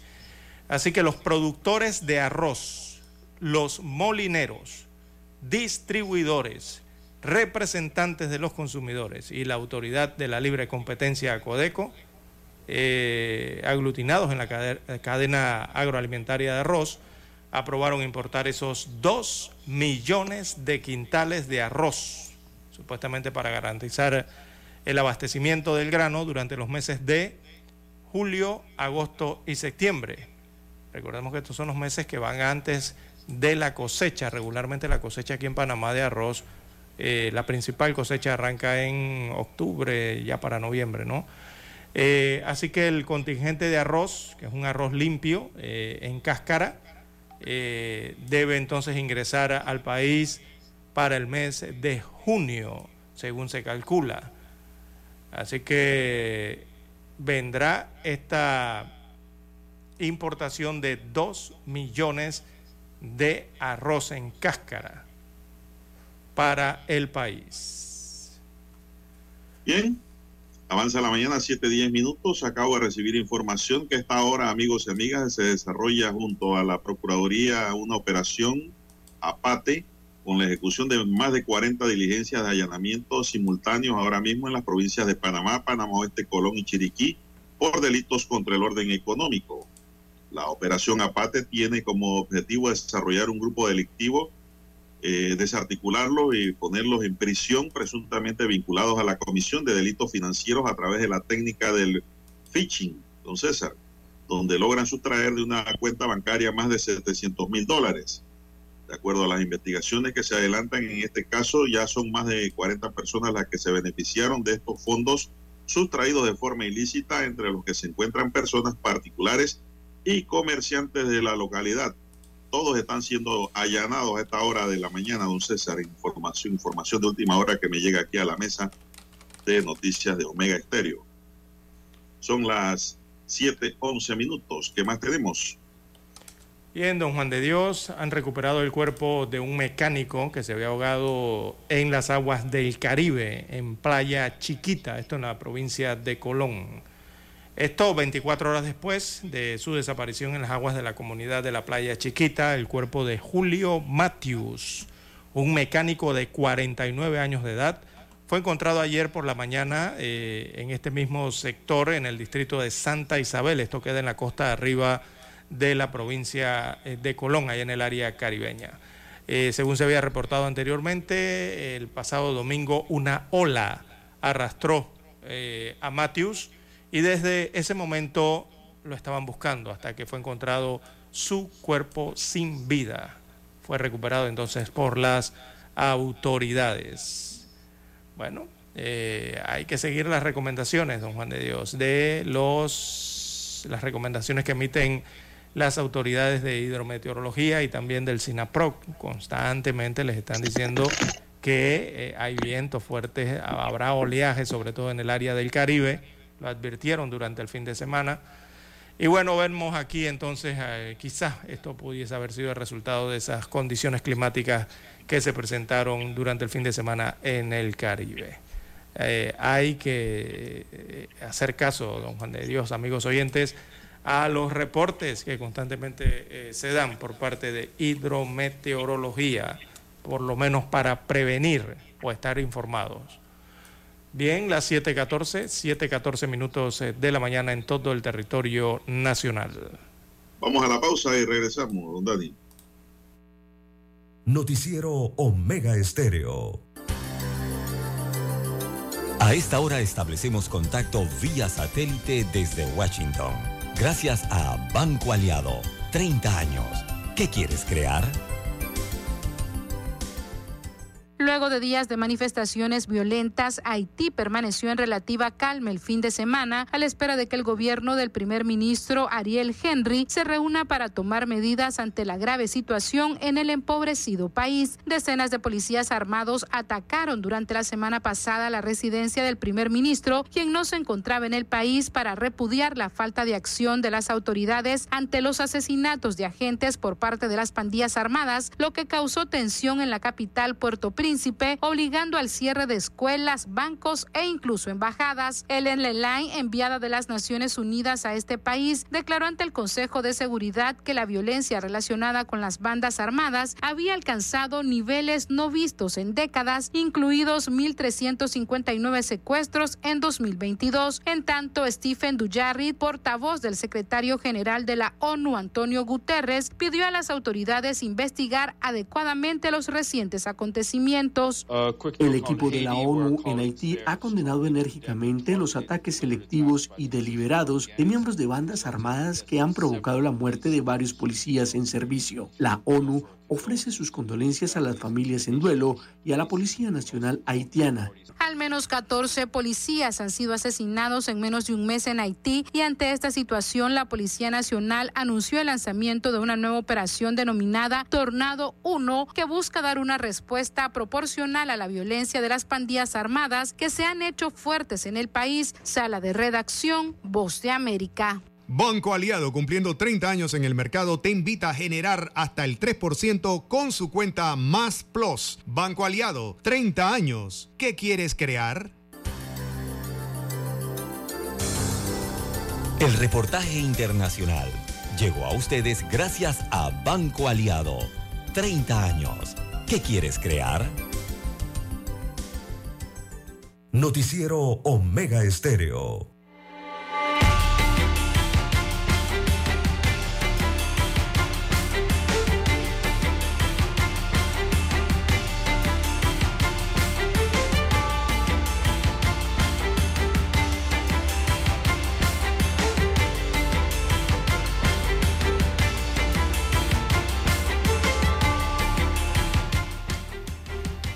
Bueno, Bien, continuamos, son las 7:17. 7:16. Un joven venezolano sería la víctima del espantoso crimen cometido en Villa Esperanza de los Andes número 2, donde apareció el cuerpo mutilado de un hombre.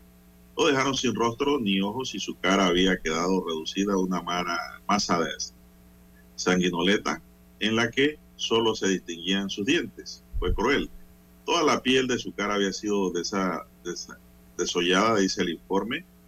La fiscalía recibió reportes de un venezolano que había desaparecido y todo indica que sería la persona que asesinaron de manera atroz. Algunas fuentes indican que Chamo prestaba servicio de transporte en una plataforma de servicio. Entonces, esa es la información que pues, se está manejando al respecto para la identificación del cuerpo encontrado en los Andes número 2. Son las Continúa la 7:17.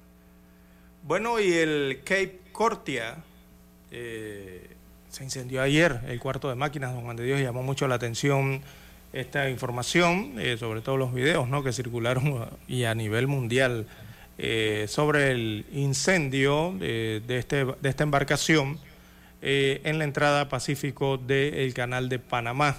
Así que bomberos de Panamá y la autoridad del Canal de Panamá, sus funcionarios o los bomberos del canal, sofocaron ese incendio en el barco Key Cortia que transitaba por la vía interoceánica. Desde tierra firme en el puerto de Balboa se podía apreciar el humo negro surgido del barco portacontenedores cerca del puente de las Américas. El fuego se originó en el cuarto de máquina, según se informó. El capitán del portacontenedores accionó la corneta para evitar que se acercara una embarcación con carga peligrosa que iba en sentido contrario. O sea, el Cape Corptia iba, transitaba hacia el Atlántico y venía otro barco con carga peligrosa que transitaba hacia el Pacífico. Gracias a Dios no ocurrió ningún mayor, ¿no? La autoridad del Canal de Panamá confirmó que el barco hacía maniobras hacia el puerto del PSA Panamá International Terminal y reportó un conato de incendio en el cuarto de máquinas. Eh, se hizo entonces la acción rápida por parte de los prácticos, también de las embarcaciones auxiliares eh, que lo llevaban hacia el puerto y no pasó a mayores, simplemente el incendio en el cuarto de máquina que fue sofocado. Ahí lanzaron el ancla, don Juan de Dios vio un video cuando lanzaron esa enorme eh, ancla para detener el barco y a pesar de que estaba ya, la habían lanzado, el barco continuaba. Pero gracias a Dios se detuvo eh, posteriormente a la distancia. Bien, las 7.19, 7.19 minutos de la mañana en todo el territorio nacional. Bueno, ¿qué más tenemos, don César? Bueno, los deportes Panamá Oeste y Herrera clasificaron anoche a las semifinales del Campeonato Nacional del Béisbol Juvenil, según los resultados eh, para la mañana de hoy. Bocas del Toro cayó ante Chiriquí ayer también, eh, cinco carreras por cuatro. Eh, Cocle continuó su racha, eh, ganó 12 carreras a 6 a Panamá Metro aquí en el estadio Rod Caru. Cocle está una victoria de barrer esa serie.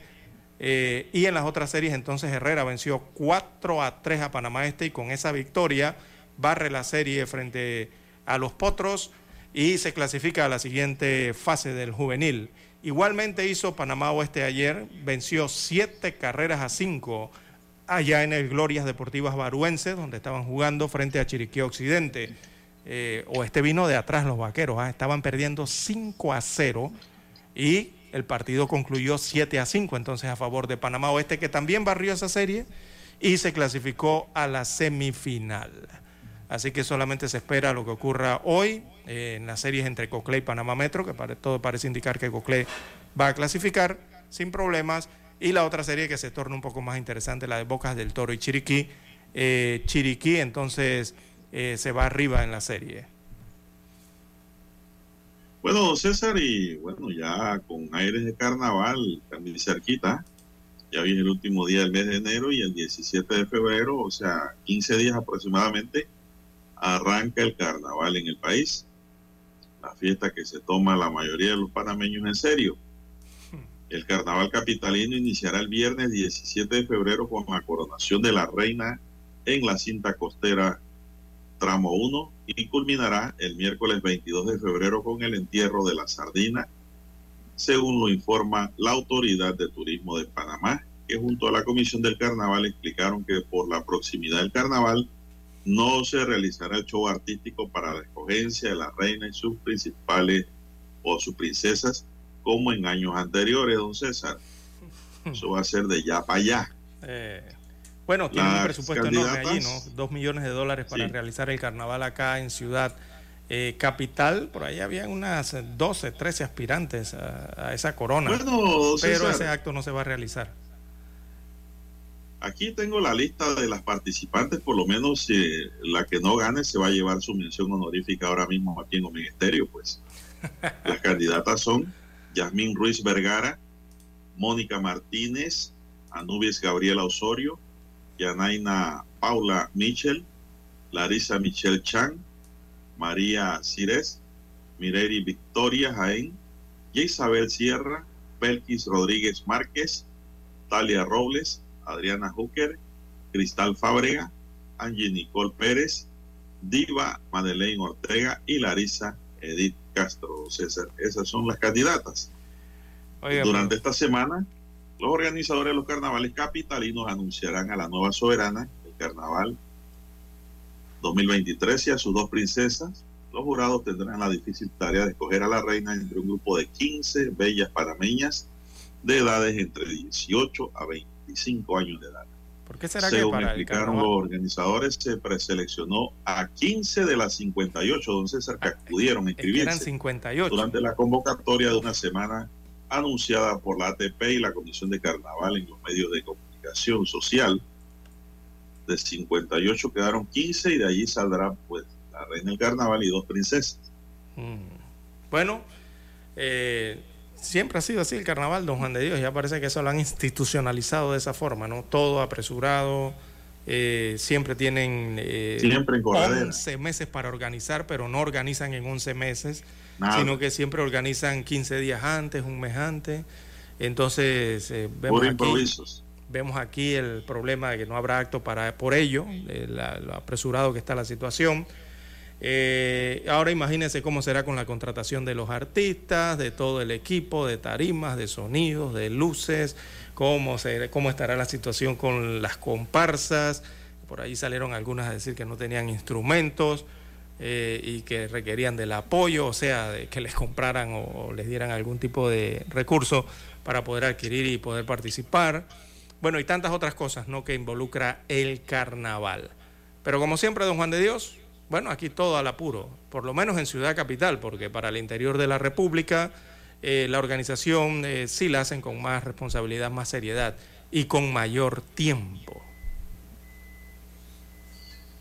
Bueno, don César, y bueno, el carnaval está a la vuelta y ya me dijo don Roberto Antonio Díaz que él fue a hacer un recorrido, un reconocimiento antes y estuvo allá en su manguito, don César. En el distrito de Penonomé, ciudad de Así Penonomé. que fue hacer un reconocimiento previo del área en donde va a parquear estos carnavales allá en Penonomé. Sí, por Así que ya sabe, don Roberto estará por allí, invítelo a un sancocho. Sí, pues él está invitado a casa, allá en Penonomé. No hay problema por eso. Allá en Penonomé observé la semana pasada, ya tienen instaladas las, las infraestructuras, ¿no? De estas grandes infraestructuras de, de tubos y de hierro, Don Juan de Dios, para las discotecas. Hay varias, hay dos instaladas en, en, en Penonomé. Eh, y bueno, se están organizando y avanzando también en su carnaval acuático allá en la ciudad de Penonomé, al igual que las tablas, Santiago también se habla mucho, está muy movido. Y bueno, para Chiriquí, me supongo que, que Dolega por ahí arriba, ¿no? Doleguita, que siempre organiza buenos carnavales. Chitré igualmente, ¿no? Así que todos se preparan para ello. Eh, Oiga, don César, en Coclé la ruta es Antón, Penonomé y Aguadulce. O sea, por donde usted atraviesa la Interamericana eh, con dirección hacia el interior de la República, habrá carnavales, tanto en el distrito de Antón, el cabecera de Penonomé, y el distrito de Aguadulce. oiga, don César, pero es cierto que usted antes eh, hacía balsas para el río. No, no, nunca confeccioné ninguna, don Juan de Dios. Entonces no me dijo la verdad, doctor, amigo suyo. ¿Quién? Eh, no, me ese estaba doctor le está, el tiempo, vacilándome. ese Así doctor que o lo- César o- hacía o- siempre su balsa. o lo está, o está falseando o, Para los acuáticos. o yo no sé qué le pasa a ese doctor. ¿eh? ¿Qué doctor es? Después le digo. Ah, después me dice. Ah, ya, ok. Y le digo por acá afuera del micrófono. Así que usted siempre hacía su balsa para participar en el carnaval acuático del río. ¿Cómo que se llama el río, César? El río Saratí. El balneario se llama Las. Mendozas, es donde se realiza este carnaval acuático. El espectáculo del sábado, ¿no? Que son las balsas eh, para el carnaval. Regularmente estas balsas que, bueno, eh, eh, venían río abajo, ¿no? Desde las comunidades, los otros corregimientos más hacia el área montañosa, de verdad, todo esto de Tuabré, Chiriguí, bueno, todo, todas estas comunidades participaban, ¿no? En el antiguo, en el otro, en años anteriores, bajaban por el río con las hermosas balsas. Allí se va a re- revivir eso nuevamente este, este, para este carnaval del día sábado.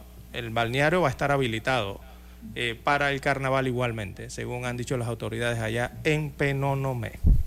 Igual el Manguito, don Juan de Dios, habrá carnaval en el Manguito, en el barrio de Allá San que Antonio. esperar a Roberto. En el barrio de San. Antonio. Y según lo que me comunicaron, la avenida Juan de Móstenes Arosemena, o sea, la avenida central de Penonomé, eh, se, eh, se ha extendido el perímetro para la celebración del carnaval. Se ha extendido unos metros más eh, para acoger al público que visita para, esta, eh, para ese mes la ciudad de Penonomé. Bueno, que lo goce usted que va a los culecos todavía. Usted no va, estoy don Juan de Dios, pero usted tiene que hacer su No, no, vueltita para conocer, ver qué está pasando, qué ha cambiado, qué no, No, ha no, cambiado. no, no, no, no, ya yo me retiré. O, César. o- o- o- revive, darle ¿no? oportunidad al muchacho, a la juventud. Ya no, no, ya estoy retirado ya. Estoy en otra etapa, otra Usted no faceta. va a que lo mojen. No, yo no voy a nada. Ah, ok. Bien, don César, se nos agotó el tiempo, dice Dani. Daniel Arauz nos acompañó en el tablero de controles. En la mesa informativa les acompañamos.